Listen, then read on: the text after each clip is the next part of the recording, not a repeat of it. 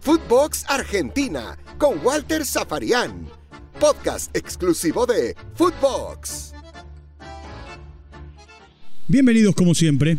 Estamos comenzando un nuevo capítulo aquí en eh, Footbox Argentina dentro de lo que es la plataforma de podcast de Footbox.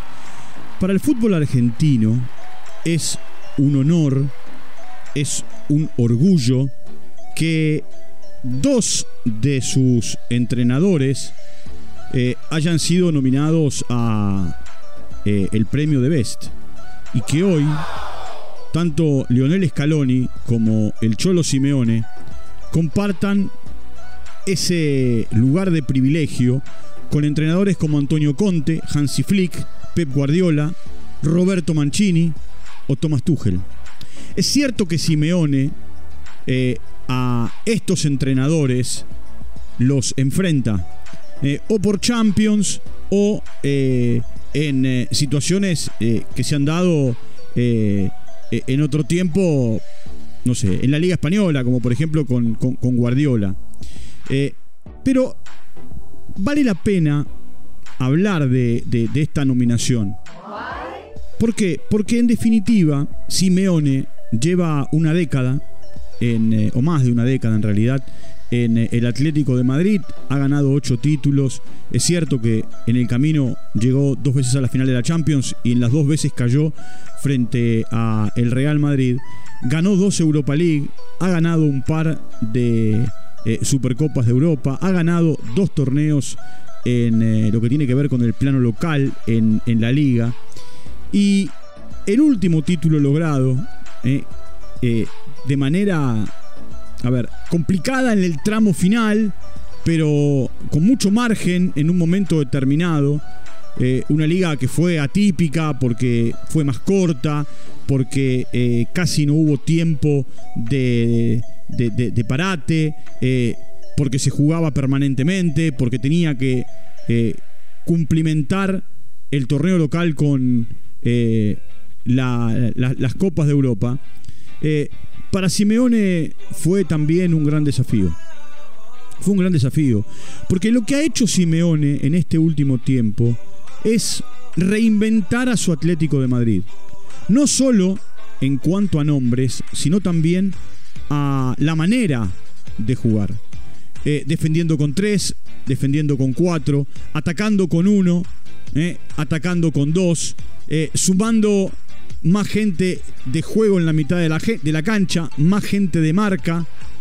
Y en la última temporada, como si fuese una partida de ajedrez, ante la posibilidad de hacer jaque mate rápido, lo hizo, llevándose nada más y nada menos que a el futbolista que estaba en el mercado y era requerido por muchos, y bueno, finalmente fue el Atlético de Madrid el que se llevó a Luis Suárez. Ese Luis Suárez que no solo le devolvió con goles al Atlético de Madrid y a Simeone lo que eh, apostaron por él, sino que terminó siendo campeón de la Liga Española. Por otro lado, Scaloni, ese Scaloni del que ya hemos hablado y mucho, que llegó en silencio, que se ganó un lugar, que metió a la Argentina en el Mundial, pero que a este eh, premio o a esta nominación, en realidad, para los premios de Best, llega por haber ganado la Copa América. ¿Qué, ver, qué orgullo debe sentir eh, en este momento Scaloni? Porque Simeone, como les dije hace un rato, con el resto de los que compite, o se enfrenta, o en algún momento compartió no solo una línea de siete nombres, sino una terna, una terna definitiva. Y si vemos eh, los nombres de quienes están dentro de la nominación, Conte fue campeón con el Inter, Flick fue campeón con el Bayern de Múnich, aparte había ganado con Bayern de Múnich el Mundial de Clubes, Guardiola ganó la Premier con el eh, Manchester City, Simeone bueno, como les dije, ganó el torneo en España. Tuchel ganó la Champions. Y Roberto Mancini, con España, ganó la, Eurocopa. Y ahí en el medio está Scaloni. Ese Scaloni que no tiene el recorrido de los otros, no tiene los pergaminos de los otros, pero sí lo que tiene es un gran convencimiento sobre, sobre el futbolista. Tiene un gran convencimiento sobre eh, el grupo que él arma. Y, por supuesto también lo que ha tenido es la posibilidad de, de trabajar. Y, de trabajar eh, de trabajar mucho. Eh, en algún momento hace unos días y, creo que lo, comenté esto Dibu Martínez cuando partía desde la Argentina para volver a Inglaterra después de la clasificación dijo es nuestro líder estamos a muerte con él y me parece que a partir de esa declaración es como Scaloni con su grupo, Ayala, Samuel, Aymar, eh, el cuerpo médico, él construyó su liderazgo.